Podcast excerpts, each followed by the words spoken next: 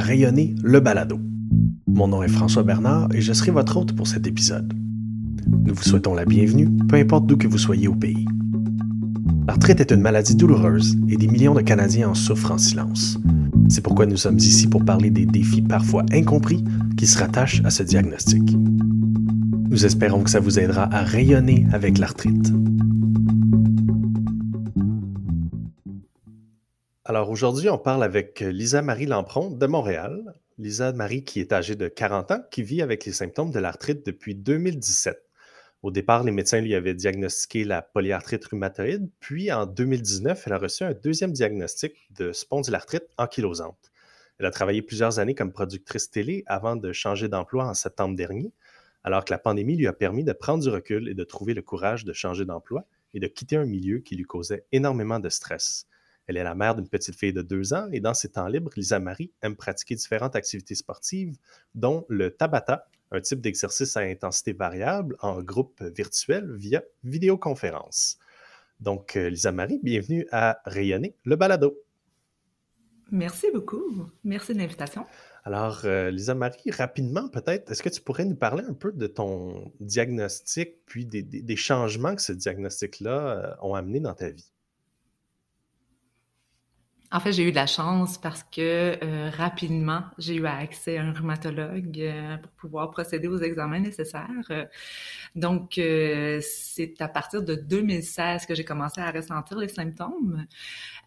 comme j'imagine la plupart des gens, on n'associe pas tout de suite, c'est-à-dire que ces différents symptômes qui, à force de s'accumuler, on finit par comprendre qu'il y a un truc qui cloche. Donc, euh, alors, ce qui fait que, bon, il s'est passé grosso modo six mois entre les premiers symptômes très clairs et le diagnostic euh, euh, de polyarthrite rhumatoïde. Euh, ça a été au niveau, en fait, de mon mode de vie. J'ai dû nécessairement ralentir les activités, mais il n'y a pas eu de changement majeur à partir de ce moment-là. Euh, là où il y a eu, euh, ça a eu un certain impact, c'est que euh, j'étais en période de tentative de procréation et on m'a demandé en fait de reporter le projet de quelques mois compte tenu que bon le temps que les médicaments puissent le temps qu'on puisse me stabiliser, stabiliser la maladie pour que je sois bien enceinte, en fait. Euh, alors, c'est, disons, l'impact que ça a pu avoir, mais bon, c'était pas un drame non plus. Euh, ça a eu un impact émotif quand même. Euh, j'étais une carriériste, euh, j'étais une femme pleine d'ambition qui travaillait pratiquement sept jours sur sept. Euh, j'y allais à fond de train dans, dans la trentaine, avec plein, plein de projets en ébullition, professionnellement parlant. Donc ça, ça a été quand même difficile à accepter et euh, je pense, avec le recul, que j'ai vécu un petit épisode de dépression.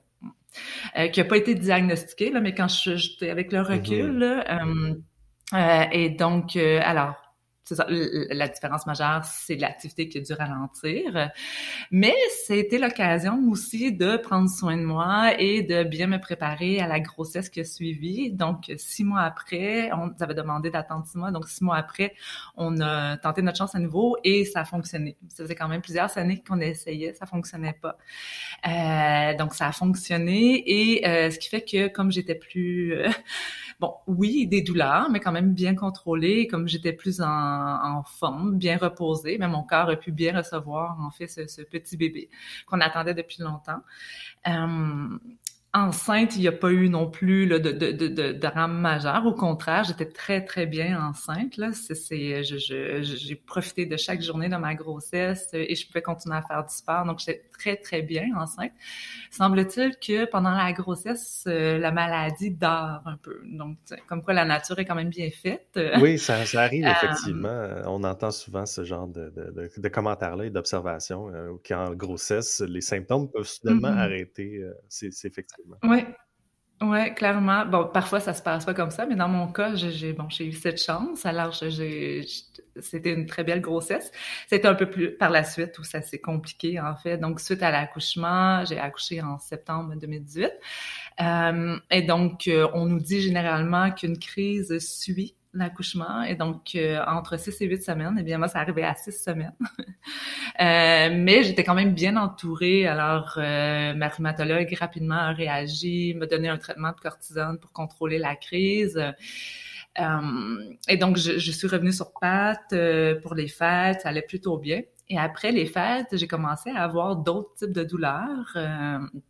Euh, qui, elle, était quand même assez différente, plus diffuse, euh, constante, euh, contrairement aux crises d'arthrite, de polyarthrite rhumatoïde. Généralement, c'est, dans mon cas, très intensif. Euh, c'est une espèce de, de petite montagne, là. Donc, en 24 heures, ça s'intensifie, puis mm-hmm. les 24 heures d'après, ça diminue de plus en plus. Et après deux jours, il y a plus rien, jusqu'à la prochaine crise. Contrairement à la spondyarthrite, qui est quand même assez différente au niveau des symptômes. Donc, c'était diffus, c'était constant euh, dans la colonne. C'est comme si on était assis sur ma colonne mm-hmm. constamment.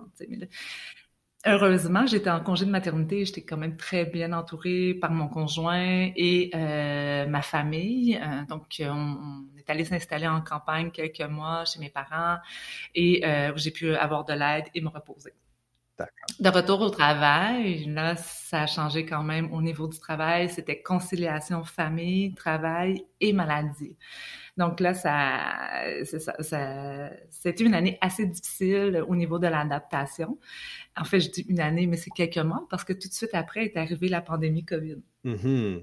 Donc euh, voilà, euh, voilà pour les premières années. Euh... Donc, donc on arrive environ en mars 2020. Euh, le monde est secoué. On a une, oui. une pandémie de COVID-19 que, bon, certains prévoyaient que c'était un événement mondial qui était euh, dû pour arriver. Et donc, euh, on y est, ça y est, pandémie mondiale. Mm-hmm. Euh, le Québec, tranquillement, se confine.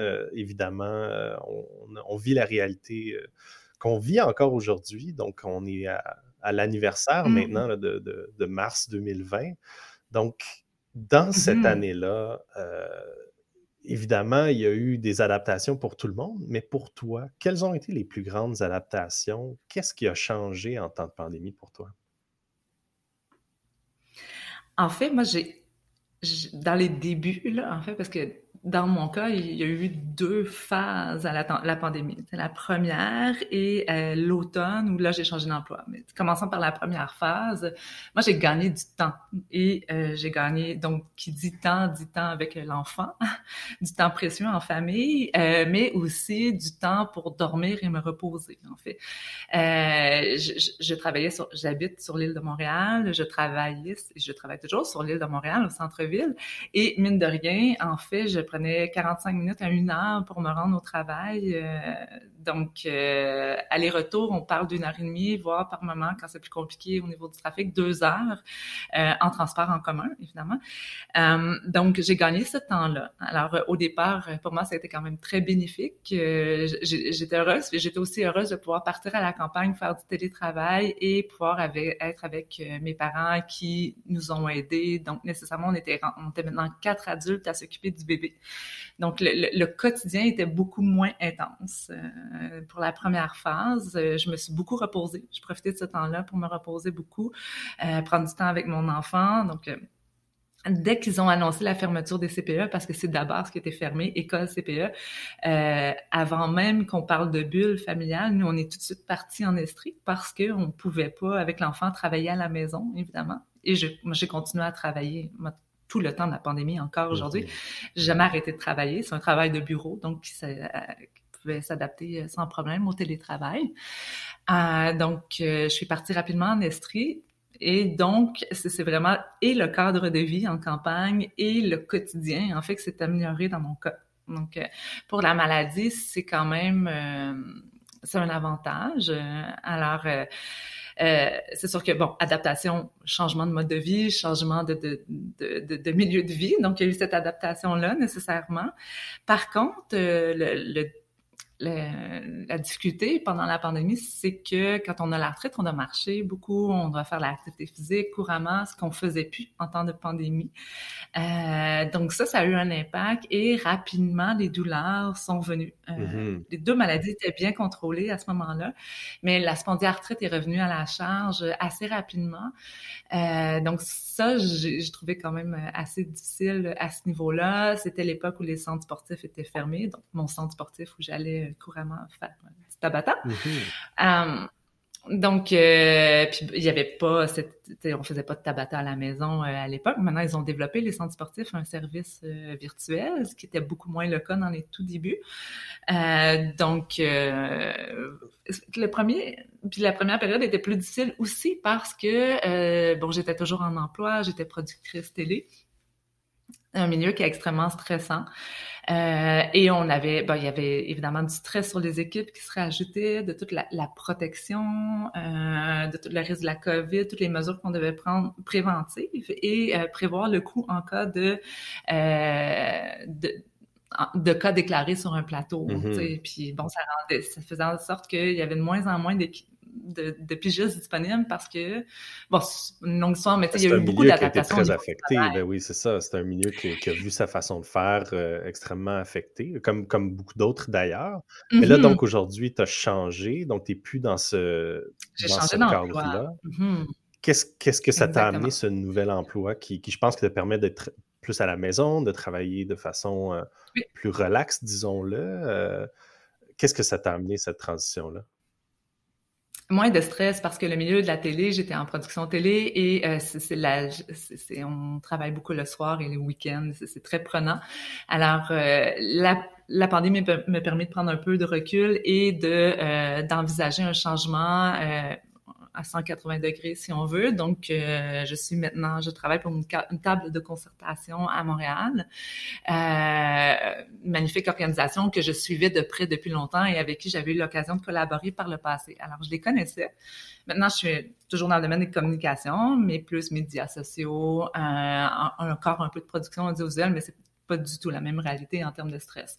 Alors, ça m'a permis de souffler, ça m'a permis en fait de, de revoir mes priorités, euh, d'accorder plus de temps à la famille. Et dès que j'ai changé d'emploi, rapidement, mon corps s'en est ressenti. Mm-hmm. J'ai vu le stress tomber, donc les douleurs euh, diminuer de peut-être, euh, bon, c'était juste un peu, ben, quelques mois avant les fêtes, mais euh, de diminuer au moins de 50 le fait de changer d'emploi. Alors, pour moi, la COVID, été aussi l'occasion de prendre un peu de recul euh, et de réfléchir à, mon avenir et à mes priorités, en fait. Donc, tu parlais, ben oui, totalement. Puis tu parlais donc de moins de stress, plus de temps à la maison. Euh, et, aussi le fait que certaines activités sont maintenant rendues virtuelles. J'imagine ça, tout ça mis ensemble fait en sorte que ta qualité de vie en est grandement améliorée. Euh, le, le, mm-hmm. Tabata, rapidement, qu'est-ce que c'est euh, pour les gens qui nous écoutent, qui ne connaissent pas ça? En fait, c'est la méthode du docteur Tabata, qui est un médecin japonais qui entraînait les sportifs euh, olympiques, euh, donc les équipes olympiques japonaises. Et donc, c'est une méthode, en fait, c'est d'intensité variable euh, qui nous fait passer de aérobie à anaérobie.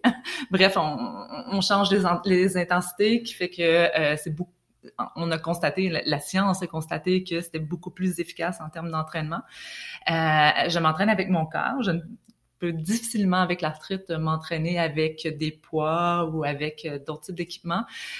Il faut que j'évite les sauts autant que possible. Donc, c'est vraiment une, une méthode euh, qui, qui, qui s'adapte bien à chacune des réalités parce qu'on est seul avec son corps. Je veux dire, ça se fait en groupe, mais on est quand même seul avec son corps à s'entraîner. Alors, euh, ça, ça, permet d'avoir un certain contrôle que ne nous permet pas d'avoir d'autres sports. Je pense à la course, par exemple, il y a beaucoup trop de sauts, trop de chocs pour le corps. Et euh, ben, les rues de Montréal étant ce qu'elles sont, le contrôle, en fait, de, de, l'environnement dans lequel je m'entraîne, c'est un peu trop difficile. Donc, le Tabata, c'est vraiment, ça répond vraiment à mes besoins. Mm-hmm. Le, corps sain, euh, un esprit sain dans un corps sain, on, on, le dit souvent. Donc, le Tabata, je pense que ça, répond à tes besoins pour un, un corps sain. Au niveau, euh, on, a parlé beaucoup euh, récemment, mais au niveau de santé mentale. Donc, évidemment, il y a un paquet de facteurs qui découlent de cette euh, pandémie, donc euh, de COVID-19, donc l'isolement parfois. Est-ce que toi, tu as trouvé des trucs un peu pour, comme on dit en, bon français, de self-care, de, de, de, prendre soin de ta santé mentale? Est-ce que tu as trouvé des choses qui, tu sais, des moments pour toi ou des activités qui sont importantes pour toi pour bien prendre soin de ça? Mm-hmm. J'ai beaucoup réintégré la lecture, euh, ben, en fait plus qu'à une certaine époque, avec le train de vie. Bon, on est dans la trentaine, euh, la profession prend toute la place, après c'est la famille, donc euh, je dirais la lecture dans les moments en fait où je me sens stressée ou j'ai pas senti l'isolement parce que j'étais avec ma famille, euh, heureusement. Là, euh, je, je, pense à beaucoup d'amis qui, qui, euh, qui, vivaient seuls, en fait, qui, qui l'ont un peu difficile, mais euh, étant avec, avec, la famille, c'était c'est précieux, c'est un, un, avantage énorme. Mais la lecture en période de stress ou quand j'ai besoin de décrocher, décrocher des écrans, parce qu'on est de plus en plus avec nos écrans, la pandémie, ça a aussi accentué la présence des écrans, du numérique autour de nous.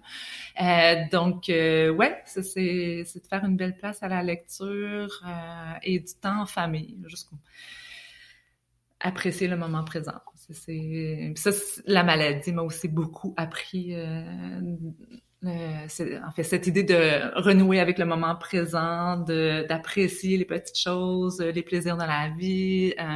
Pendant la pandémie, on, on a fait beaucoup de, on s'est rapproché du terroir culinaire, donc euh, on était en Estrie, encore là, mais euh, donc euh, c'est de goûter de nouveaux fromages, de découvrir de, nouveaux aliments, les fermes Lufa facilitaient les choses aussi pour le temps où on était à Montréal. Il y a beaucoup de terroirs, donc on c'est ça, les, petits plaisirs de la vie, je pense, en famille. As-tu fait comme euh, la plupart des gens ont fait et de, te mettre à faire ton propre pain? je l'ai vu venir. Euh, non, non, étonnamment, étonnamment, je me suis pas lancée dans le pain, mais j'ai fait plus de cuisine et je me suis acheté des, livres de cuisine. La cuisine méditerranéenne, notamment, qui est, euh, pour les gens qui souffrent d'arthrite, très, très recommandée. Alors, j'ai, j'ai bouquiné sur le plan culinaire un peu. On va s'arrêter le temps de quelques instants, puis on revient euh, avec Lisa Marie pour parler des adaptations en temps de pandémie. Vous avez des questions à propos de la COVID-19 et du vaccin? Devriez-vous être vacciné si vous vivez avec l'arthrite? Quels sont les effets secondaires et les risques? Obtenez toute l'information dont vous avez besoin sur la COVID-19 et l'arthrite. Visitez notre ressource sur le sujet au arthrite.ca COVID-19. Soyez prudents et suivez les précautions indiquées pour rester en santé.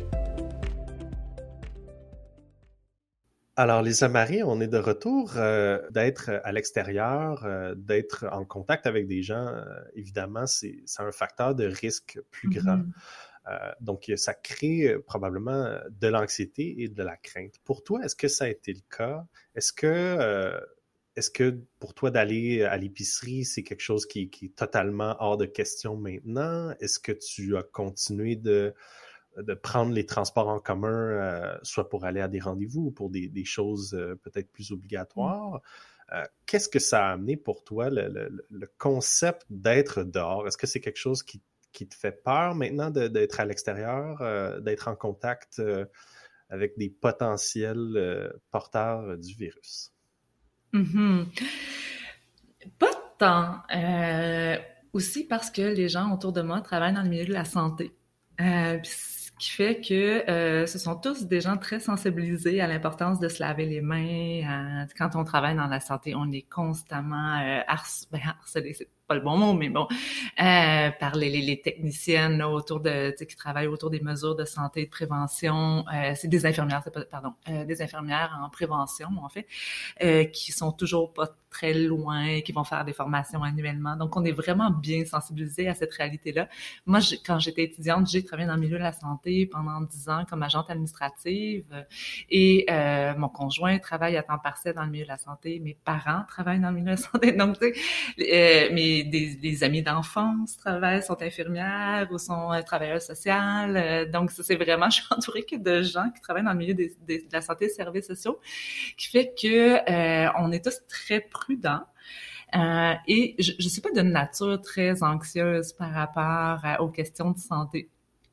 Euh, bien que, tu sais, je, quand même toujours été très prudente et je, l'étais doublement là mais euh, j'ai continué à faire ce que j'avais à faire en étant tout simplement davantage euh, euh prudent c'est ça voilà donc mm-hmm. est-ce que est-ce que donc euh, tu continues d'aller faire ton épicerie et de, prendre les transports en commun? J'ai pris le transport en commun là tu sais dans la deuxième phase ouais ouais, mm-hmm. tout à fait oui, définitivement. Je pense que ça va créer peut-être, euh, peut-être pas simplement pour, pour, les, pour les jeunes, mais aussi, je pense, pour, pour la population en général. Je pense qu'on va tous développer euh, peut-être des, meilleurs réflexes euh, d'hygiène. je, me rappelle, il n'y a, pas si longtemps que ça, quand on voyait des gens qui portaient des masques dans les endroits publics, on, on trouvait ça étrange. Je pense qu'aujourd'hui, ah, euh, on est bien immunisé contre ça, euh, totalement. Est-ce que, bon, euh, tu sembles pas avoir nécessairement de, de, frein à, sortir, mais est-ce que tu as dû, bon, voir tes rendez-vous médicaux, d'autres types de rendez-vous et d'accès aux soins et aux services de santé être plus euh, virtuel ou en ligne? Est-ce que toi, tu préfères ça en bout de ligne? Comment tu vis ça? Ben oui, je pense que c'est on sauve du temps. Le virtuel, pour moi, il était vraiment temps que ça arrive là, dans plutôt que de demander à des, citoyens en santé de se rendre dans les hôpitaux puis de, de, de se retrouver confinés dans les salles d'attente. Là, moi, j'écoute. Pour moi, il était grand temps qu'on ait un certain un, certain retour euh, à aux soins à domicile ou, tu sais, bon, le virtuel, euh, toutes ces options-là qui permettent euh, d'éviter la propagation des virus. Euh, pas seulement la COVID, là, je dirais, quand on travaille dans le milieu des soins, on réalise à quel point, en fait, il y a du travail à faire au niveau des opérations, puis comment on pourrait améliorer les choses pour éviter la contagion. Bon, fait que ça, je pense que ça a été quand même une, une grande amélioration. Puis moi, j'étais bien contente de pouvoir accéder à, à ma rhumatologue, euh, avoir des rendez-vous. D'abord, c'est plus facile de se libérer à 9 h le matin, à midi, pour un rendez-vous virtuel, que d'aller, euh, parce qu'un rhumatologue, ils sont quand même il y a beaucoup de demandes, puis ils sont pas si nombreux, c'est des spécialistes. Donc, euh, dans mon cas, elle était quand même loin de la maison, toujours été loin de la maison. Alors, d'éviter toute cette route-là en transport en commun, moi, j'étais bien contente, là, c'était un atout. Puis bon, tant qu'elle n'a pas besoin de, de, de, de voir, d'observer, parce que c'est sûr que par moment, elle m'a demandé dès que c'était possible de me revoir pour voir physiquement où c'en était. Elle voulait faire un peu d'observation clinique, mais sinon, euh, euh, quand il s'agit de renouveler un médicament ou de faire le point avec la tolérance sur un nouveau médicament, ben, est-ce qu'on a vraiment besoin de savoir? C'était encore là euh, l'occasion de sauver du temps. Et euh, je sais pas si c'est la chance, mais j'ai eu à faire des IRM, euh, euh, l'imagerie médicale, et j'ai eu mes rendez-vous très rapidement. Il n'y a pas eu d'enjeu d'accès aux hôpitaux. donc moi, je l'ai pas senti. Est-ce que c'est parce que c'est la rhumatologie qui est moins affectée, par exemple, que les blocs opératoires? Sans aucun doute.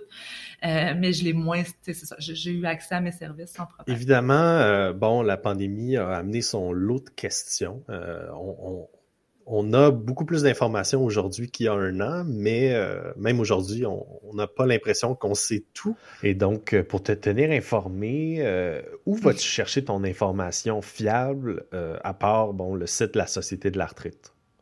Euh, ben, en fait, dans les sources scientifiques autant que possible, euh, dans les médias euh, traditionnels, plus sérieux.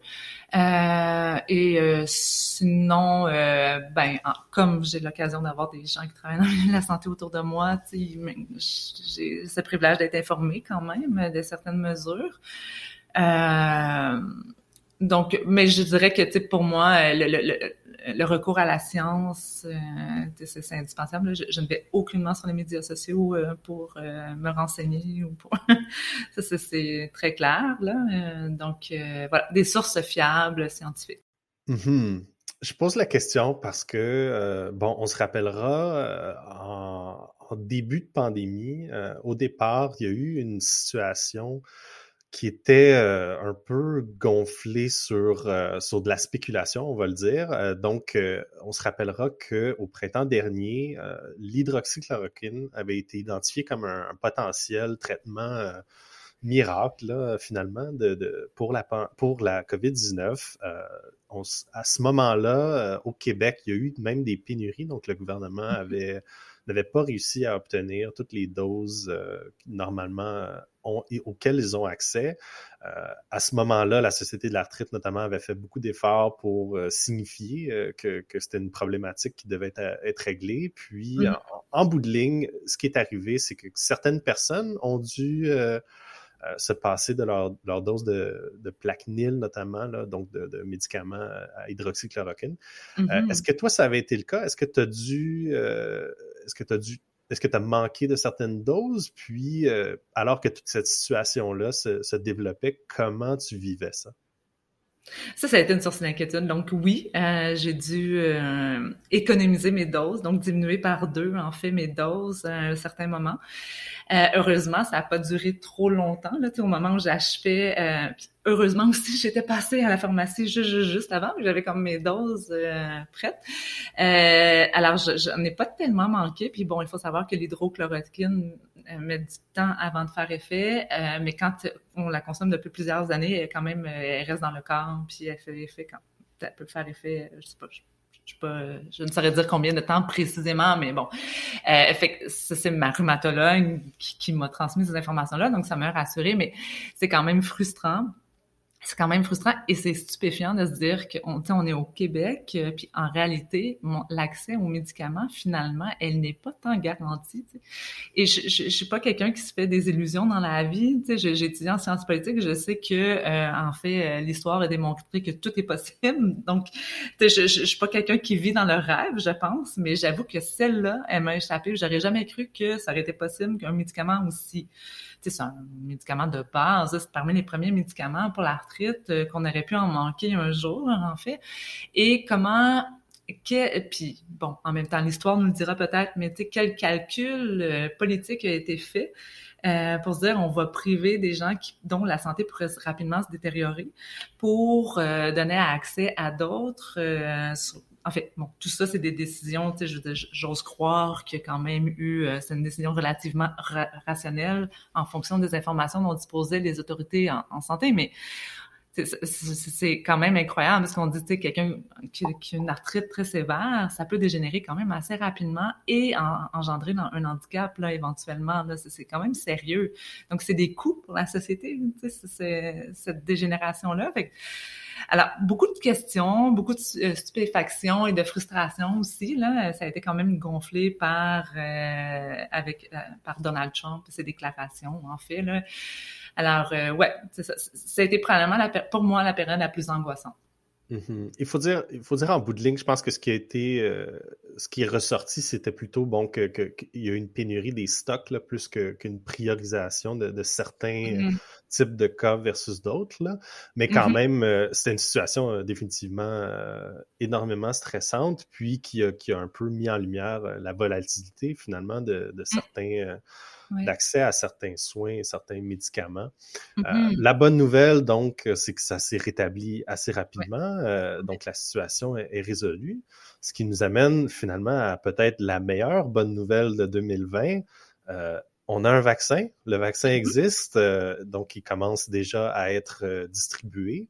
Les recommandations initiales de Santé Canada, c'était de, bon, de, de, si on est immunosupprimé, de peut-être pas avoir accès à ce vaccin-là parce que, bon, je pense qu'à la base, euh, ils n'avaient pas assez d'études sur des personnes mm-hmm. immunosupprimées l'ayant euh, pris pour pouvoir, euh, en toute bonne conscience, dire aux gens de le prendre.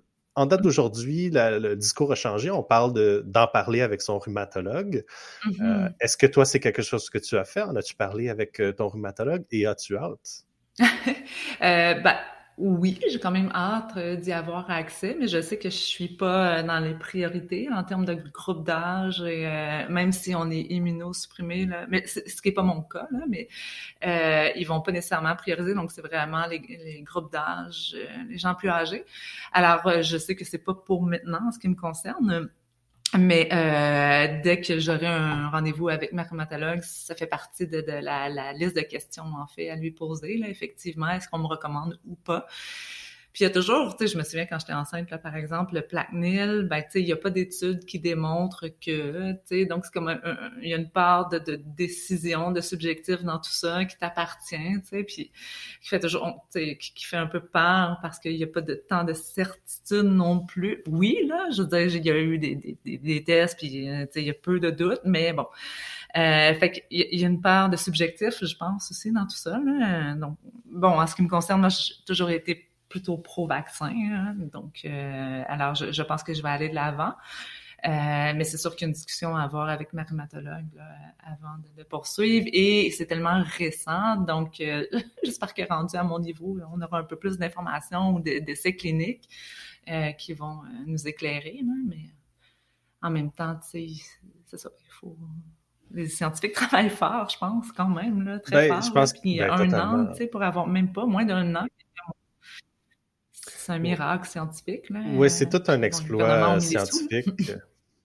oui, oui, absolument. Puis, puis c'est effectivement un, mm-hmm. exploit scientifique, je pense que d'avoir euh, réussi en, en, aussi peu de temps, non seulement à trouver ce vaccin-là, mais être capable de le distribuer, euh, de passer à travers les tests euh, mm-hmm. cliniques et pour avoir l'approbation comme quoi c'est un, vaccin qui est bon. Donc, euh, après un an, effectivement, il y a eu énormément de choses qui se sont passées. Euh, aujourd'hui, en, mars 2021, euh, quand on regarde la Lisa Marie de mars 2020, est-ce qu'on a un message rempli de, sagesse accumulée à travers cette année tumultueuse à lui livrer?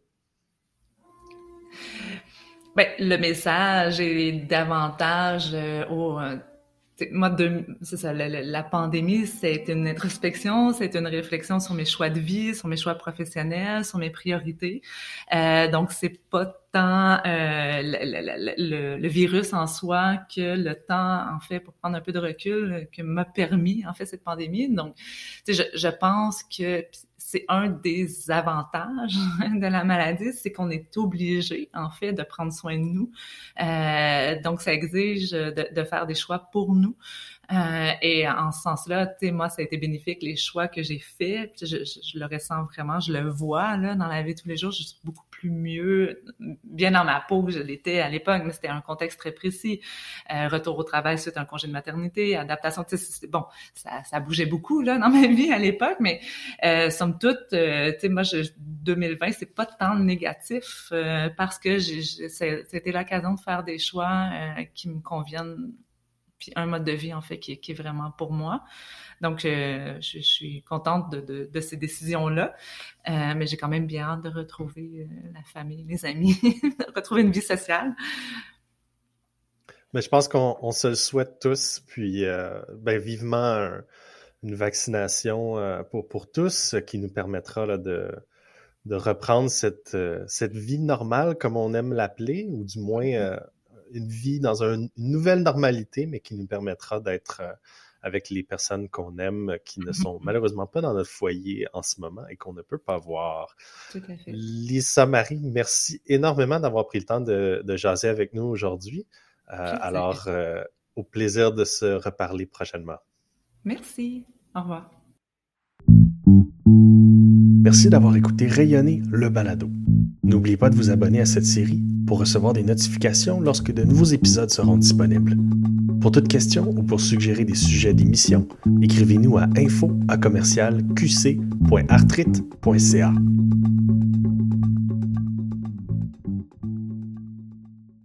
Les opinions exprimées lors de ce balado sont celles des invités. Elles ne représentent pas les opinions et positions de la Société de l'arthrite.